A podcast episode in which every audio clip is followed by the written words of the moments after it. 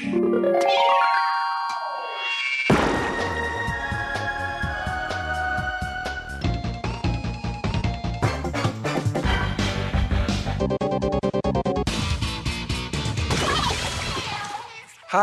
liebe Leute. Willkommen zu einem neuen Format des Ice on Nintendo.de Podcast. Mein Name ist Jörg und bei mir ist mein Kollege Dennis. Hallo, Dennis. Hallihallo. Was? Neues Format? Wie kann das sein?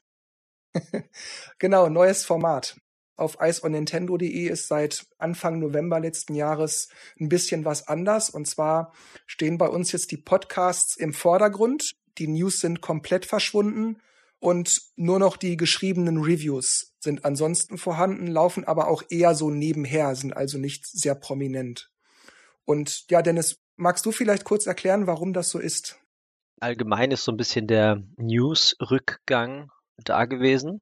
Wir hatten natürlich einige News-Redakteure, ja auch ein bisschen kürzer getreten, immer mal natürlich was gepostet, aber letztendlich waren die Neuigkeiten ja auch nicht so prickelnd von Nintendo. Klar, hier mal ein Video, dort mal ein Video. Und wenn da mal eine Direct anstand, klar, dann kam der Informationsüberfluss. Aber ansonsten war das alles doch relativ, ja, spärlich. Und da haben wir uns gedacht, ja, dass wir dann eher auf die Podcast-Richtung gehen, auch mit unseren Reviews. Lassen wir die eigentlich dann weiterhin laufen?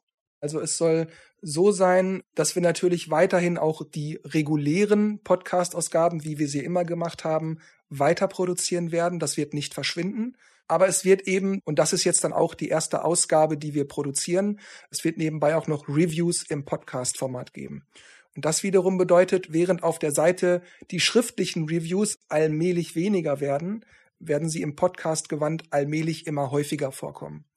Das soll dann so laufen, dass so eine Review-Podcast-Ausgabe so fünf bis vielleicht 15 Minuten lang sein soll. Wir wollen ja auch nicht alles ewig und drei Tage zu Tode quatschen, sondern es soll ja auch für euch interessant sein. Das heißt aber nicht, dass wir in Zukunft, wie beispielsweise ja vor kurzem auch noch bei Mario Party Superstars gewesen, dass wir nicht trotzdem auch mal uns ein Spiel wirklich ausführlich widmen und da mal eine Dreiviertelstunde, eine Stunde oder anderthalb Stunden drüber reden. Aber das wird eben, wie schon angedeutet, eine Ausnahme sein. Das wird ab und zu mal passieren. Wobei wir sagen müssen, dass wir eigentlich, glaube ich, noch überlegt haben, dass einer dran ist, ein Spiel vorzustellen, dann ist der andere dran, ein Spiel vorzustellen. Heute bist ja nur du dran.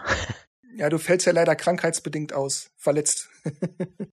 ja, äh, also genau, du hast es schon richtig gesagt, Dennis. Ähm, es wird sicherlich auch vorkommen, dass wir eine Podcast-Ausgabe machen, in der nicht nur eins, sondern zwei, drei, vielleicht auch mal vier Reviews drin vorkommen, je nachdem, wie gerade die Spielelage respektive unsere Rezensionsexemplarlage ist.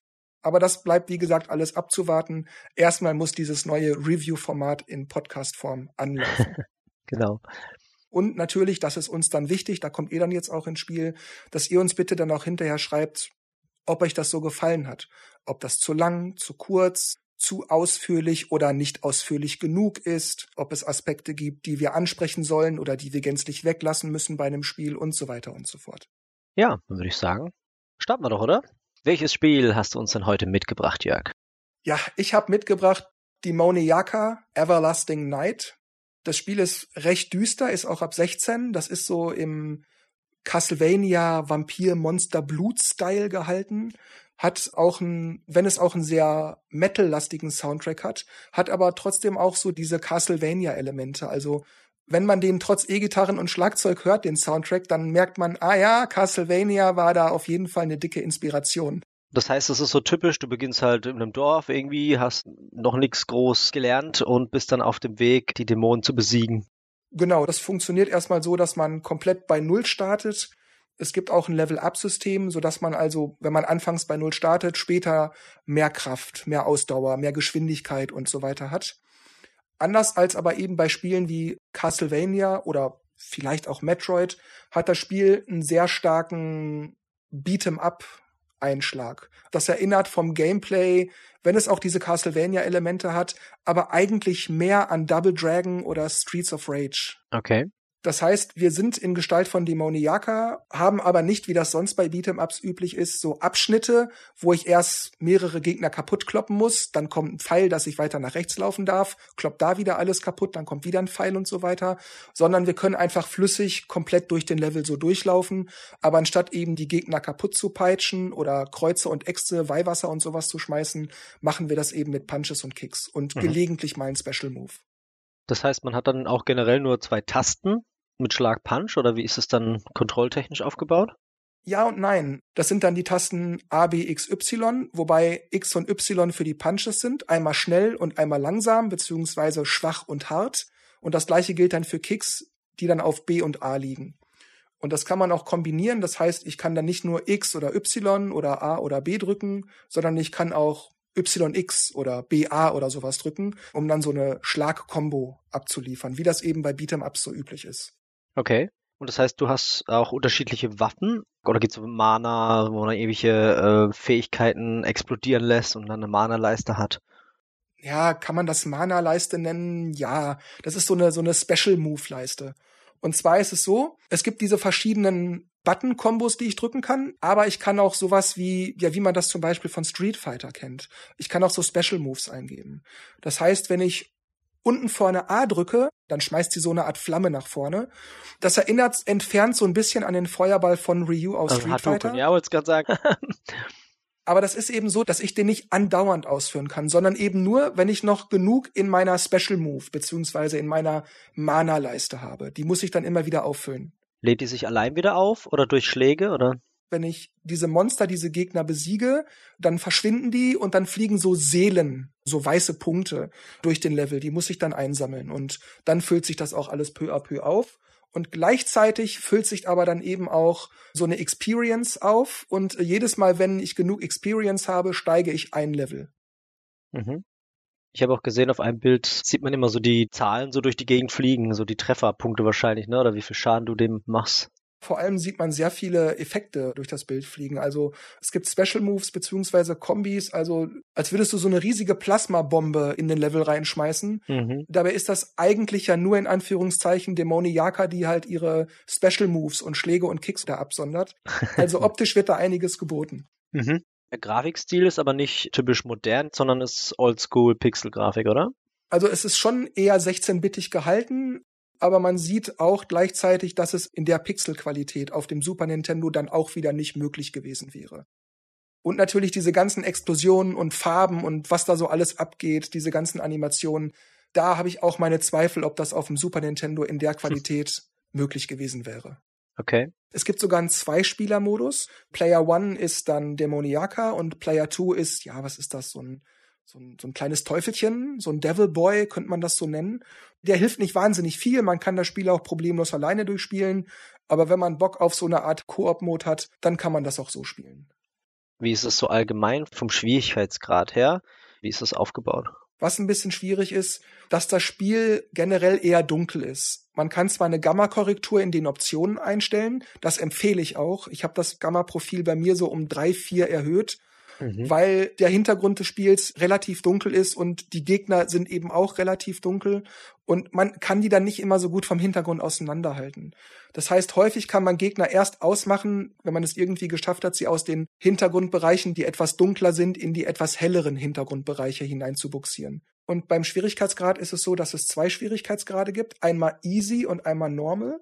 Easy würde ich sagen, ist tatsächlich leicht. Da ist es also schon relativ schwer zu sterben. Immer jetzt mal von einem durchschnittlichen Spieler oder einer durchschnittlichen Spielerin ausgehend. Wenn man auf normal spielt, dann geht echt die Post ab. Also dann haben auch erfahrenere Spieler und Spielerinnen durchaus zu knapsen. Dann ist da einiges los. Mhm.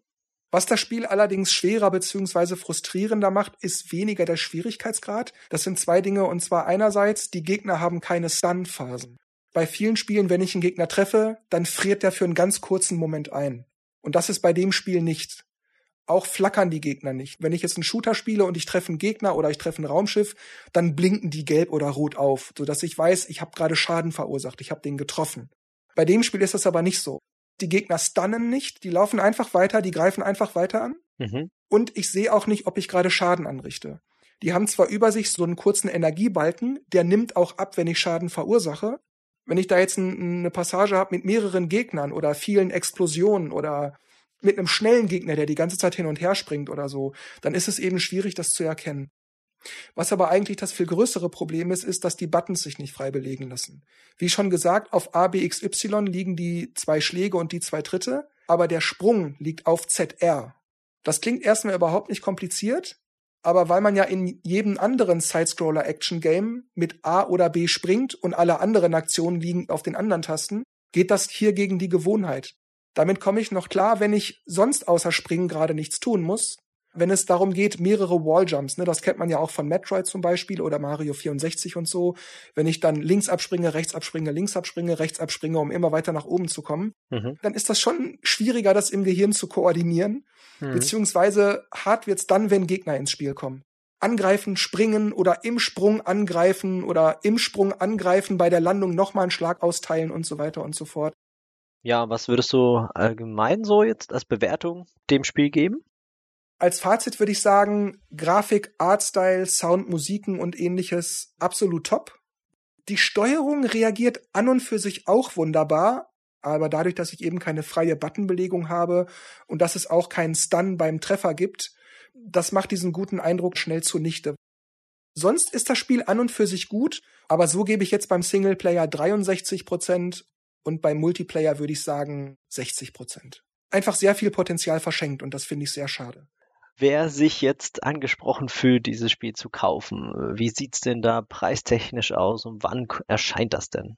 Also es ist bereits erschienen und zwar am 12. Januar 2022 und kostet 14,99 Euro.